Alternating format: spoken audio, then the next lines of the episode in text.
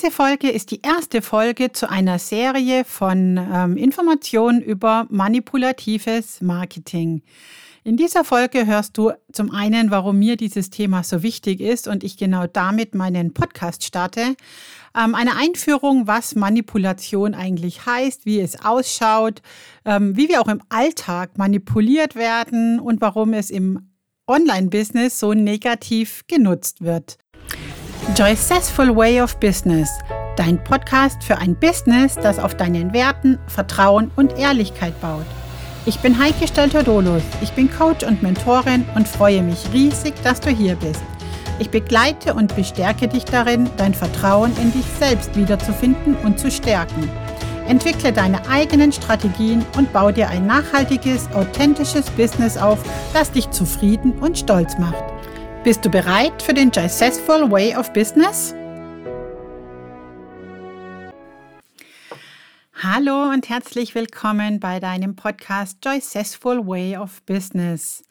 Ja, wie angekündigt, starte ich heute eine kleine Reihe, oder vielleicht wird sie auch länger, so genau weiß ich das noch nicht, mit Folgen über manipulatives Marketing. Und ich kann dir sagen, ich habe schon eine Weile überlegt, ob das das richtige Thema ist, um hier meinen Podcast zu starten. Da waren natürlich schon die Sorgen da, oh, jetzt denken alle, du bist so eine Meckerliesel.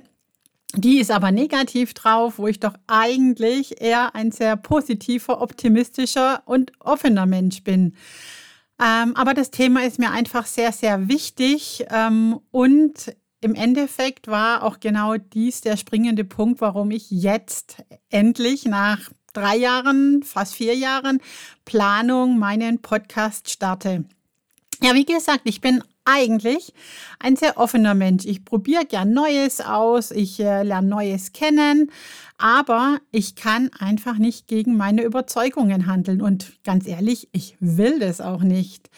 Ähm, sobald sich irgendwas auch nur im geringsten einseitig, ungerecht, manipulativ oder so anfühlt, dann gehen bei mir im Inneren alle, alle Ampeln auf Rot. Das wurde mir vielleicht sogar schon mit in die Wiege gelegt. In meinem Human Design lassen sich da Anzeichen erkennen. Da erzähle ich dir in irgendeiner Folge später wahrscheinlich mal noch mehr dazu. Ich möchte jetzt hier nicht zu tief ins Human Design einsteigen, aber ich weiß schon, als Kind hatte ich so eine Art Instinkt dafür, wenn jemand unehrlich war, wenn da irgendwas im Raum geschwebt hat, das ähm, nicht ausgesprochen wurde, sondern so ganz subtil war. Also mein Vater hatte einen Handwerksbetrieb und da kamen immer wieder Vertreter, die Baumaterial verkaufen wollten. Und ich weiß, manche fand ich echt nett und bei manchen, die sind zur Tür reingekommen und bei mir haben sich alle Haare aufgestellt. Da war dann sofort so ein Kloß im Magen und ich wusste, boah, nee, nichts gut. Ähm, als Jugendliche ging das dann auch schon weiter. Da kamen dann irgendwann so die Berichte, dass in Kinofilmen so, so von Millisekunden Bilder eingeblendet wurden von Cola, Eiscreme oder was auch immer, ähm, die zum Kaufen anregen sollten, die das Bewusstsein und das bewusste Auge nicht wahrnimmt, aber das Unterbewusstsein eben sehr wohl und so ein Bedürfnis eingepflanzt wird. Und mich hat es total schockiert. Also es alles immer, wenn ich was gehört habe, dass was genutzt wird, um Menschen zu manipulieren, um sie zu irgendwas zu bringen, ähm, was sie gar nicht wollen, das geht bei mir gar nicht. Da, da springen bei mir wirklich alle Schutzmechanismen an, die es so gibt. Ähm, entsprechend habe ich mich ja auch schon in meiner Teenie-Zeit für Psychologie, vor allem eben auch für das, die Macht des Unterbewusstseins und allem interessiert. Und das hat mich immer sehr, sehr fasziniert. Auch das Thema Marketing. Und ich habe ja BWL studiert mit anfangs dem ähm, dem, dem Vorhaben, dass ich den Schwerpunkt Marketing wählen wollte, weil einfach das ein tolles Thema fand. Aber ich habe einfach doch immer mehr gemerkt, dass Marketing viel mit Manipulation zu tun hat, mit Bedürfnisse wecken, die vielleicht vorher noch gar nicht da waren. Und das habe ich einfach nicht mit mir übereingebracht. Ich denke, die Menschen haben alle schon so genügend Bedürfnisse. Warum soll ich denen da noch mehr Bedürfnisse wecken, nur damit ich mich daran bereichere? Also da ist wirklich so ganz tief in mir ein Teil, der da eine Menge Kraft an den Tag legt. Das ist ungerecht, das geht nicht, ich will das nicht. Im Studium habe ich deshalb natürlich auch kein Marketing gemacht, sondern bin in meine logische Richtung gegangen, äh, in Richtung ähm, Controlling und Kostenrechnung, also alles ganz auf Zahlen, Daten, Fakten, was meinem ähm, Teil dann mehr entsprochen hat. Ja, ich habe ja seit 15 Jahren arbeite ich im Coaching. Ich habe ja angefangen mit dem ganzen Coaching mit einer NLP-Ausbildung. Das waren, glaube ich, drei Jahre oder sogar mehr, wo ich alle Ausbildungen, die es in dem Bereich gibt, gemacht habe. Also vom Practitioner zum Master, zum Master Coach. Das Ganze dann nochmal in der Business-Schiene und ähm, dann noch Zusatzkurse mit dem systemischen, systemische Strukturaufstellung und alles, was ich finden konnte. Und ich war echt fasziniert davon und ich habe dieses Tool geliebt und ich liebe es auch immer noch, weil man einfach sehr, sehr viel erreichen kann und ich damit meinen Kunden, meinen Coaches ähm, sehr schnell und effektiv wirklich zu Durchbrüchen verhelfen kann. Aber auch damals, vor allem als ich da dann eben so in Richtung Business gegangen bin, kam sehr schnell eben auf, dass äh, NLP eben auch zur Manipulation genutzt wird, dass NLP ein Lieblingstool von Verkäufern ist und auch hypnotische Sprachmuster, die, ähm, keine Ahnung, ich glaube, es gibt fast nichts Effektiveres, um Menschen zu manipulieren, wie mit hypnotischen Sprachmustern und sie sind sich dessen noch gar nicht bewusst. Das hat mich auch damals schon zu einem inneren Konflikt geführt. Auf der einen Seite ein Tool, von dem ich weiß, dass es super toll und effektiv ist.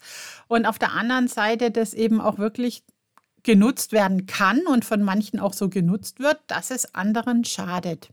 Ich weiß, viele NLPler sind nachher im Bereich Training gegangen und äh, da dann natürlich im Vertriebs- und Verkaufstraining gelandet.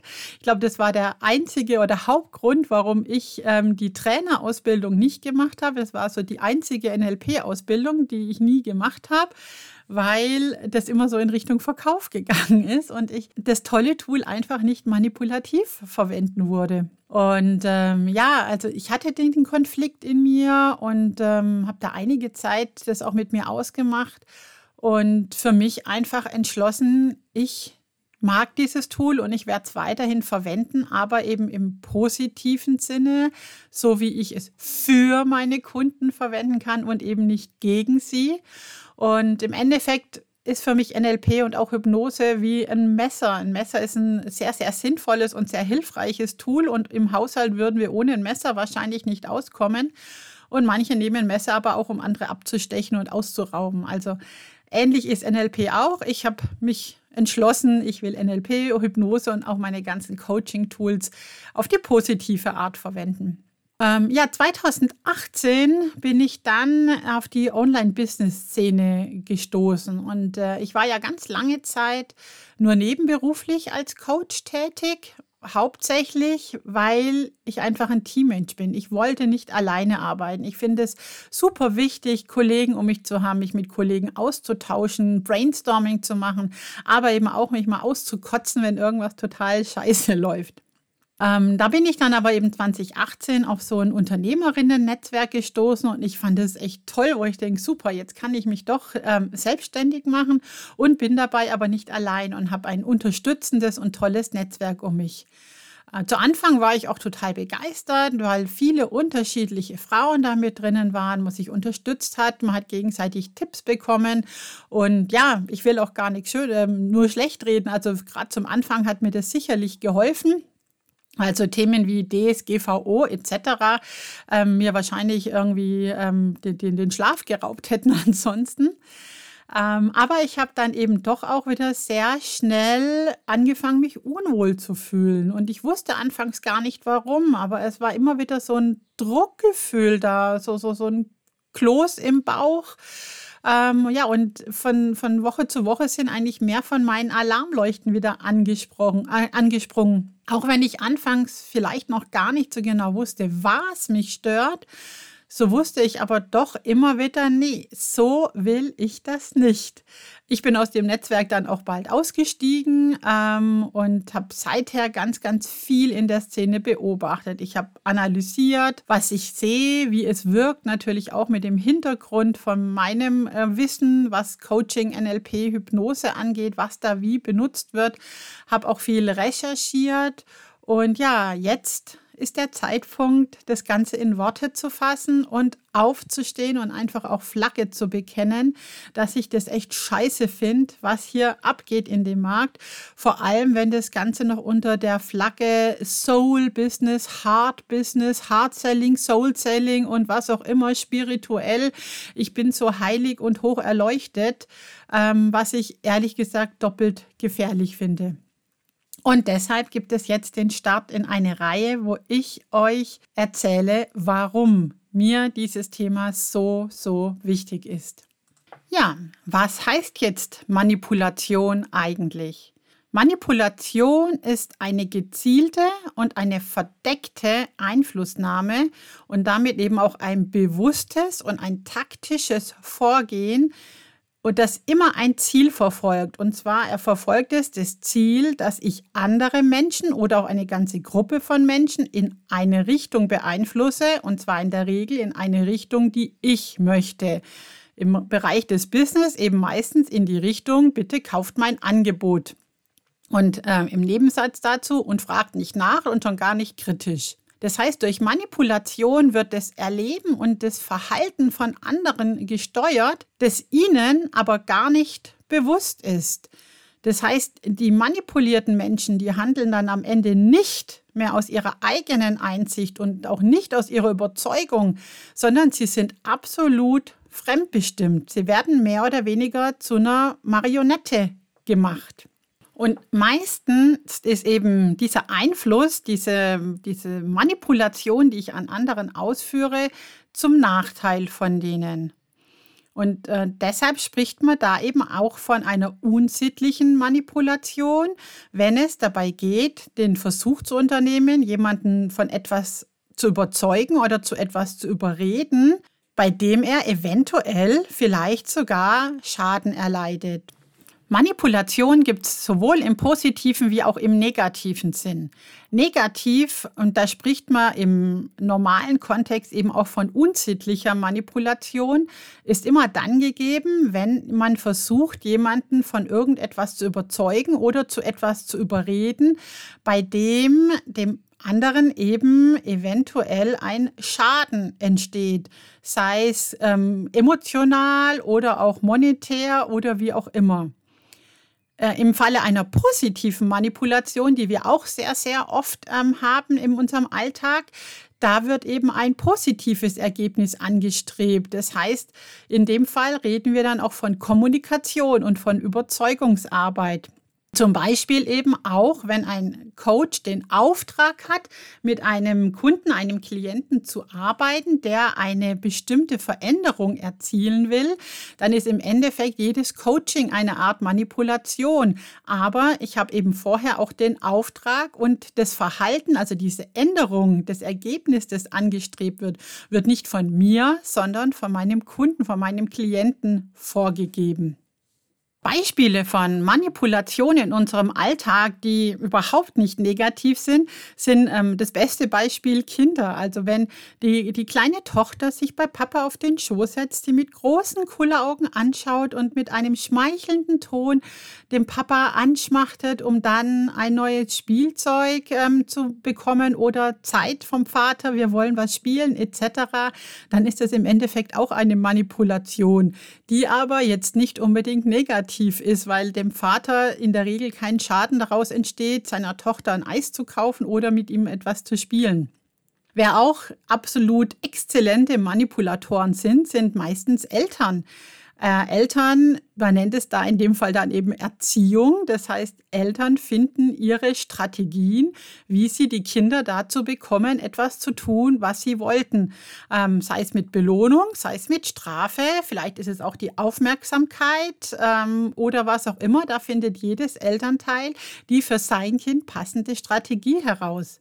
Auch das ist, ich sage mal, in den allermeisten Fällen nicht negativ, denn Eltern machen das ja aus Liebe. Sie wollen nicht Schlechtes für ihr Kind. In den meisten Fällen wollen sie es nicht übervorteilen, sondern sie machen es, weil sie es gut meinen mit ihrem Kind, weil sie wollen, dass das Kind einen tollen Lebensweg hat. Und so treffen wir eben auf ganz, ganz viele Manipulationen im Alltag, die überhaupt nicht negativ sind und ähm, die wirken. Aber eben, wie gesagt, sie sind entweder auf Augenhöhe, beide sind sich einig, was erreicht werden soll, ähm, oder sie geschehen aus Liebe auf das für den anderen und nicht gegen ihn. Die, ja, die, wie ich sage, eigentlich negative Manipulation, die wir sagen, ist in jedem Supermarkt. Ähm, äh, das sind Berichte, die sind bekannt, dass der Einzelhandel da Studien anstellt, dass die genau überlegen, welches ähm, Sortiment sie haben, was sie wo platzieren. Sie studieren ihre Kunden, wie die sich verhalten.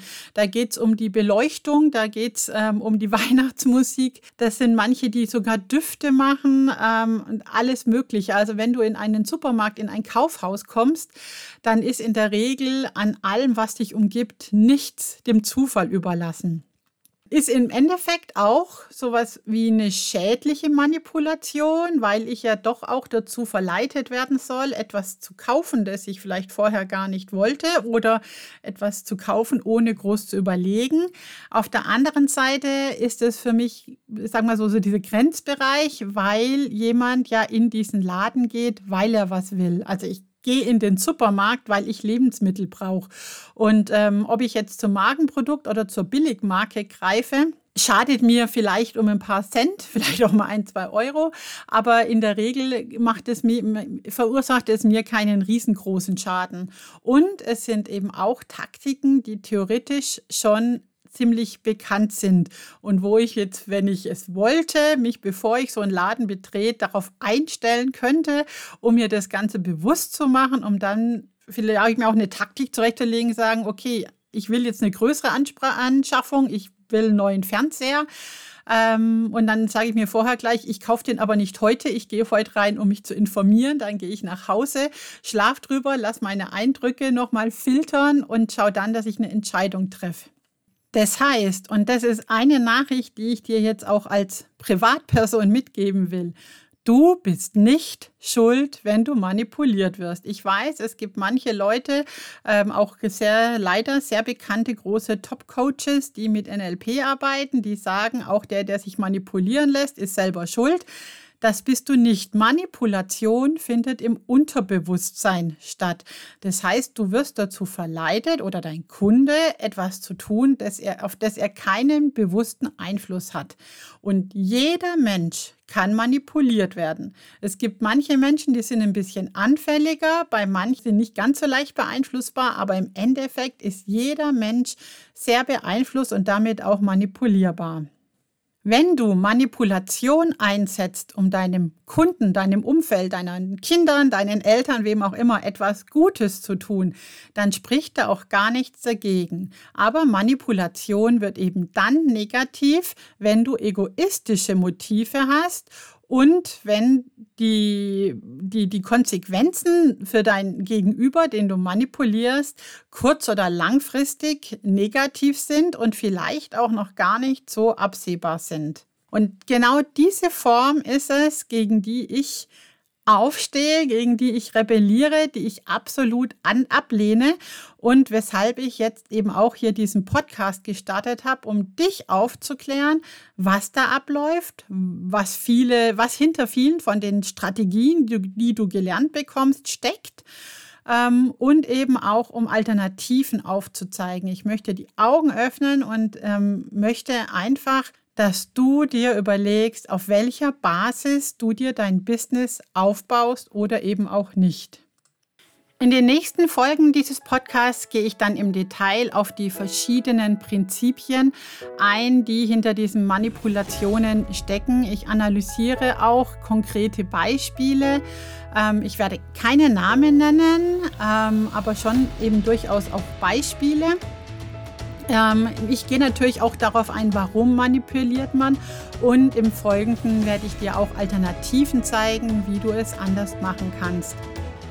Wenn dir Ehrlichkeit und Vertrauen in deinem Business auch so wichtig sind wie mir und du dein Business nachhaltig und auf Augenhöhe zu deinen Kunden aufbauen möchtest, dann folge mir doch weiter oder schau auch mal auf meine Webseite www.joycessful.de.